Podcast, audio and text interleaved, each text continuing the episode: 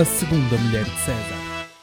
Bem-vindos a mais um episódio do podcast A Segunda Mulher de César. Desde já pedi desculpa aos meus três ouvintes fiéis por eh, não ter havido episódio na semana passada, mas o motivo está exposto no título deste, deste episódio. Obviamente, uh, eu queria compensar-vos por não ter havido episódio e por isso vou fazer um episódio especial sobre a cidade de Londres. Sem mais demoras, vamos ao, ao que interessa, que é falar sobre o tema em si e com uma música que não faço ideia qual é que será, mas será certamente uma boa introdução a esta cidade.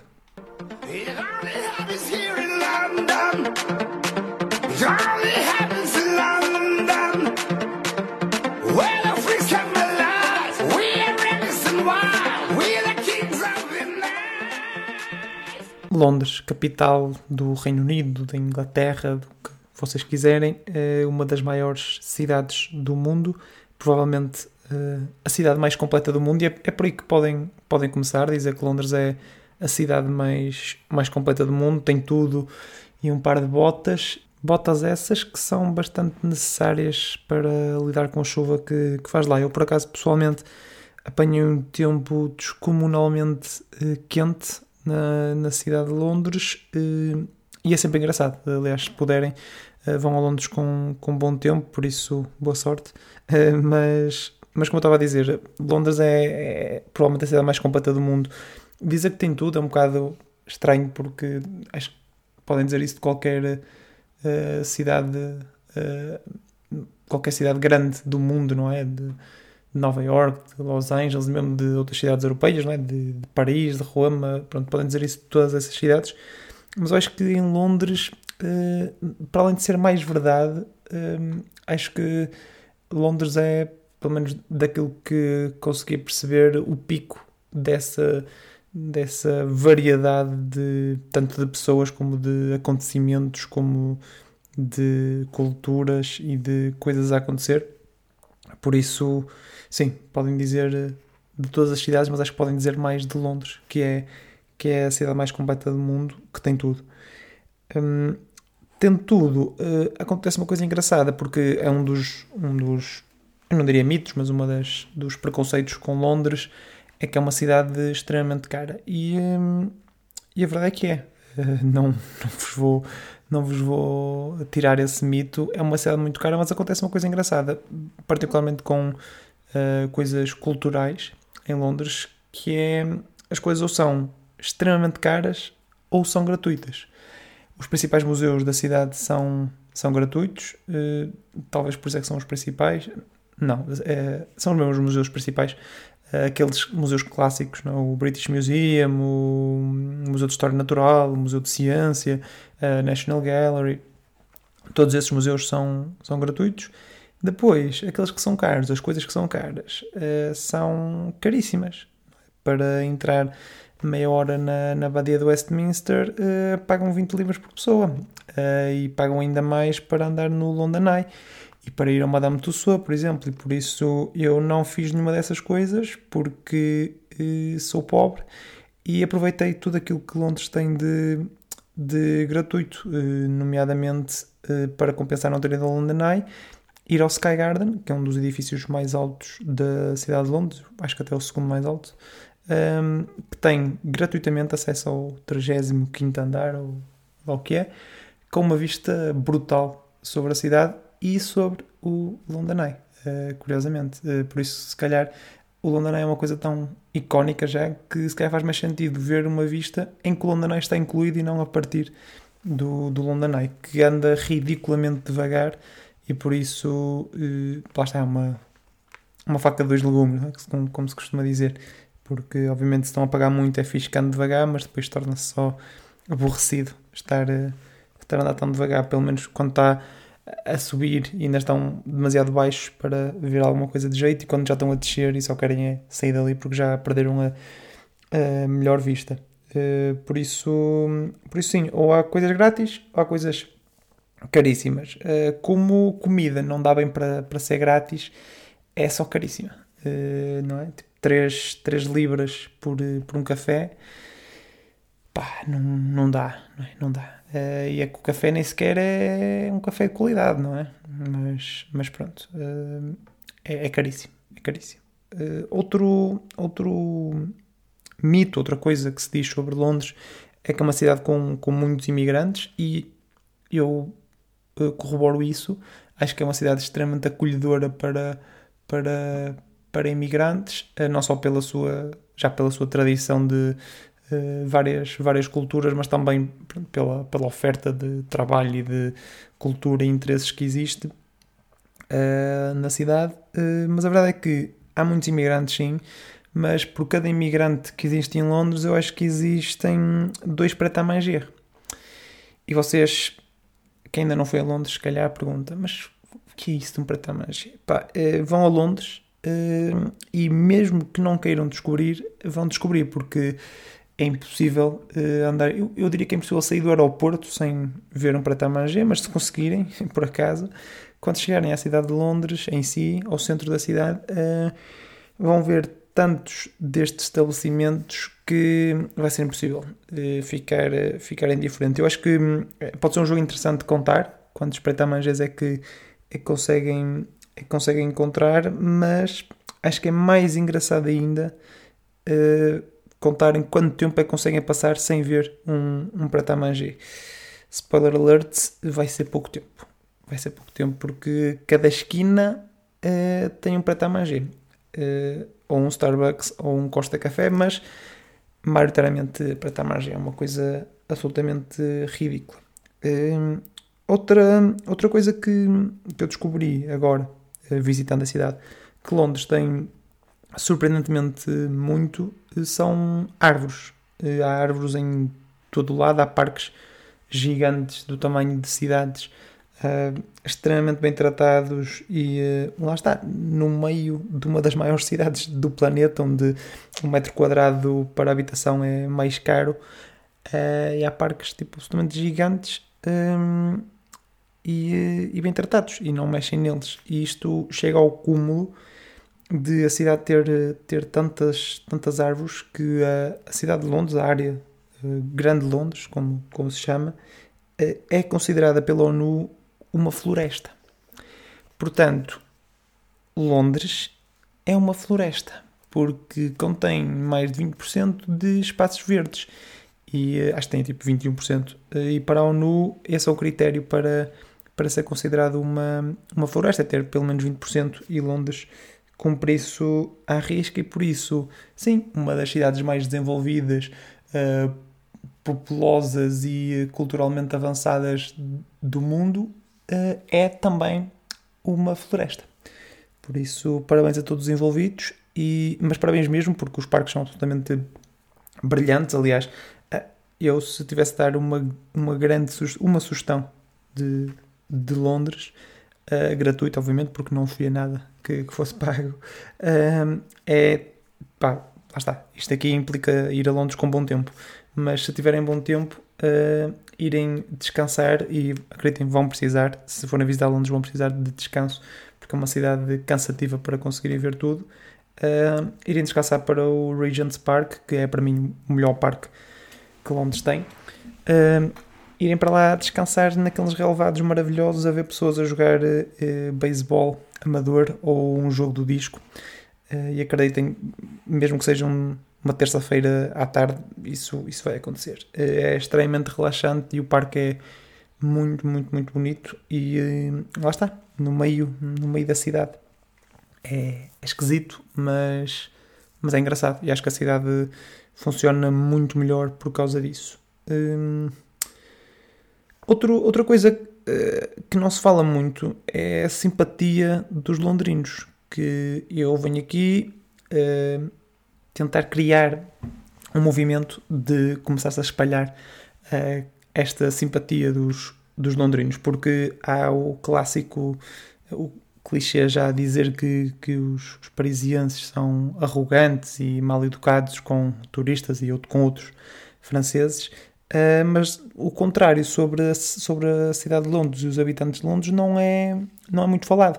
Eu acho que, que devia, não é? Não devemos falar só dos maus exemplos, mas falar também dos, dos bons exemplos e pá, tanto as pessoas na rua como funcionários de transportes, de, de tudo, pá, são extremamente educados e simpáticos e acho que numa cidade tão atarefada, hum, claro que obviamente em horas de ponta, vês milhares de pessoas a caminhar uh, apressadamente para os seus trabalhos, mas uh, fora, fora isso é, é, pá, é incrível como numa cidade tão, tão dinâmica e tão intensa há tanta, tanta simpatia de, pá, de toda a gente, no fundo. É, é, é inacreditável.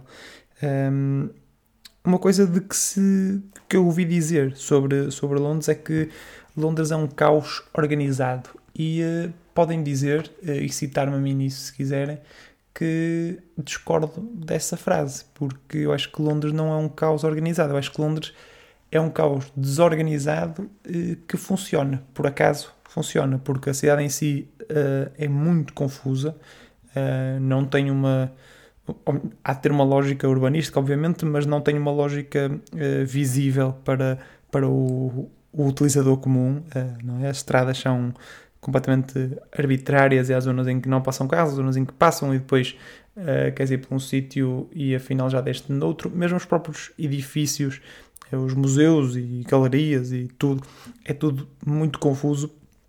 Uh, parece feito mesmo quase ao calhas, mas a cidade funciona. E eu acho que a cidade funciona porque o, há um caos organizado na cidade que são os transportes. Isso sim é um caos organizado. Uh, porque pá, é ridículo a quantidade de autocarros e metros e comboios que entram e saem e andam na, na cidade, a velocidade em que aqui andam, velocidade, ou seja, a periodicidade, em que, em que temos esses, esses transportes é, é, é o topo o topo mundial um, e, e maioritariamente horários cumpridos uh, ao, ao segundo e um, isso sim é um, é um caos, mas é um caos organizado e que também uh, funciona. Eu acho que isso é o que torna a cidade de, em si funcional, porque é uma cidade extremamente confusa, uh, tão, tão densa que,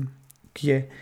Um, uma coisa que eu quero que vocês perguntem em conversas que tenham sobre Londres, sobre quem vive, com quem viveu em Londres, ou quem foi a Londres, ou quem vive em Londres, pá, é perguntar quem é que vive naquelas casas aparentemente, aparentemente milionárias no centro da cidade. Porque pá, há casas, no centro de Londres, há casas que, pelo menos por fora, obviamente, não vi nenhuma por dentro, mas por fora, parecem mais luxuosas do que o Palácio de Kensington. E para ter noção, o Palácio de Kensington é onde vive neste momento lá o neto da rainha, que eventualmente há de ser um dia, quem sabe, herdeiro do, do trono de Inglaterra. E por isso há, centenas de casas no centro de Londres uh, com vistas para estes parques magníficos que já falei, um, que parecem casas milionárias uh, com mais luxo do que palácios onde vive a a família real, porque e, pá, não sei, não sei quem é que vive lá, não sei quem é que vive lá, mas gostaria muito de saber, muitas delas de condomínios fechados, com portões altíssimos e que valem um, um T1 uh, aqui em Portugal, uh, só o portão, é só o portão, vale um T1 em Portugal. E o, eu sei que o imobiliário em Portugal está extremamente caro, atenção, mas ainda assim vale. E por isso, pá, se souberem quem é que, se descobrirem quem é que vive nessas casas, depois, por favor, uh, digam, está bem? Uh, pá, estamos a falar, do, obviamente, do, da, da realeza, da família real, e é, é, difícil falar sobre Londres sem falar da família real, não é? E uh, pá, houve duas coisas que me impressionaram sobre a família real. Primeiro, uh, a adoração que aquele povo e aquela cidade têm uh, à sua rainha. Um, é, é impressionante e, um, e ajuda a explicar a existência de, de uma família real naquele país. Uh, ainda assim não explica o porquê de um país como Portugal uh, dar mais cobertura ao, ao jubileu da rainha do que, uh, sei lá, problemas no SNS, uh, nos telejornais, mas ainda assim para, para a população do Reino Unido, para a população de Londres, acho que faz muito sentido haver a, a, a família real, isso e a enchente de pessoas que eu vi na troca da Guarda Real, eu incluído nessa, nessa mesma enchente, que pronto, justifica monetariamente, se calhar em termos de turismo, algum do dinheiro que é enterrado na, na família real. Provavelmente não todo, tendo em conta o luxo em que, que existe no Palácio de Buckingham, que eu só vi por fora, mas ainda assim extremamente uh, luxuoso. Uh, outra das coisas é que pá, é impressionante. Uma pessoa vê a troca da guarda, uh, vê a quantidade de guardas que, que lá tem, e depois apanhei uma visita, uma visita guiada à troca da guarda, e ouvi o guarda dizer que há uma, uma casita ao lado onde nós estávamos, que tinham dois guardas a fazer a, a, a troca, neste caso quatro, ou seja, dois a sair e dois a entrar, que era a casa do príncipe Carlos, ou seja, o herdeiro do trono, que tem direito a dois guardas. Portanto, uh, aquela corporação de guardas reais que vocês veem é toda para a rainha e o futuro herdeiro uh, tem, dois, tem dois gajos, tem dois gajos, com, cada um com uma armazita a guardar a sua casa. Por isso, aqui se vê a adoração que tem que a população e a cidade e o mundo tem pela rainha um, em contraste com aquela que tem pelo seu uh, filho. É, é, é, engraçado, é engraçado. Mas pronto, acho que percebi melhor o porquê da, existência de uma família real no Reino Unido. Acho que pode fazer sentido uh, pelo papel que, que, representa para, para aquelas pessoas e pronto, turisticamente é uh, apelativo e deve também gerar algum dinheiro. Uh, apesar do. Pronto, acho que não tiram lucro disso, mas, mas pronto. Um, obviamente, uma das coisas mais conhecidas de Londres, uh, mais mediáticas e uh, clichês sobre Londres é o seu tempo, não é? o tempo que faz lá. Uh, a chuva, o nevoeiro, não é? é por isso que Londres é, é uma das coisas pelas quais Londres é conhecido. Depois dos, dos autocarros e das cabines vermelhas do, do Big Ben e da Rainha, provavelmente é, é a cena mais, mais conhecida de Londres. E eh, o que mais me impressionou, pronto, lá está, eu apanhei um tempo eh, ridiculamente quente, mas foi, foi um bocadinho isso que me impressionou, foi o facto de em Londres não, não existir o conceito de tempo ameno. Ou está muito frio ou está muito calor, e eles têm ar-condicionados ridiculamente fortes, e por isso dentro da, dos edifícios ou está extremamente calor ou está extremamente frio. Eu passei em zonas, uh, em galerias de museus e em zonas de corredores de supermercados mais gelados do que a área dos congeladores, do que os próprios congeladores em si. Um, ehm, e pá, não, faz, não faz muito sentido, eles não, não têm esta noção de, de tempo ameno. Os seus autocarros, aqueles autocarros clássicos vermelhos é? de dois andares, uh, ou são gelados ou são o inferno num dia abafado. Hum, e por isso, lá está. Eu percebo porque é que os ingleses gostam tanto de vir para Portugal, onde a definição de. Ou seja, é a definição de tempo ameno, é? Portugal é a definição de, de tempo ameno. Eu acho que em Portugal nunca está tão quente como eu apanhei em Londres, nem tão frio como eu apanhei em Londres. Por isso, acredito que seja um sonho para eles esta realidade de um tempo é, que faz sentido simplesmente. Um tempo que faz sentido, que não é uma coisa de, de, extremos, porque, porque no fundo é isso. Está frio, eles tentam compensar para muito quente e depois acaba por vir uma onda de calor, está muito quente, eles compensam para muito frio, às vezes está frio, compensam também para muito frio. Pá, é extremamente confuso, lá está mais uma vez confuso, uh, mas, mas é estranho, é estranho. Ninguém preparou para, para este tempo, para esta falta de tempo a menos. Eu pensei, pá, junho, vai estar calor até, vai estar um tempo fixe, não é? Ou ou Antártida ou Inferno, no dia abafado, como disse. Uh, outra das coisas que, para as quais não me prepararam em Londres um, ehm, e com a qual vou fechar este episódio, que é um, um fun fact engraçado, uh, se, ainda não, se ainda não foram a Londres, foi o facto de casas de banho públicas em tudo que é sítio, museus, aeroportos, estações de metro, comboio, tudo, ter água quente para lavar as mãos uh, e alguns água a ferver. Eh, e vocês, e vocês pensam, ah, faz sentido, é uma cidade fria e tal, ehm, por isso faz sentido. E depois, não, eh, não faz sentido, porque podiam no verão desligar isso, não é? Quando vem uma onda de calor uh, de outro mundo, como aconteceu, desligar isso, mas não, ehm, não o fazem precisamente porque não é por isso, não é pelo conforto. Supostamente é para evitar surtos de, de legionela, uma bactéria que hum, aparentemente se espalha facilmente naquelas, naquelas águas e já houve muitos, muitos surtos de, de legionela no, no, Reino Unido e com, com muitos mortos e por isso eh, para evitar isso a água é, tem que atingir uma certa temperatura acima de, de 65 graus, algo do género para, para matar essas bactérias e, hum, e pronto, depois eh, a água vem direta a essa temperatura para as casas de banho e hum, por isso chega a escaldar às mãos das pessoas. Claro que no inverno deve fazer todo sentido, quando estás cheio de calor e queres molhar a cara para te refrescar, uh, ter água a 70 graus não é muito agradável, mas, mas pronto, é por uma boa causa de saúde pública. Uh, e por isso, sim, diria 10 em 10, uh, visitem Londres porque vale a pena. Obrigado e até à próxima.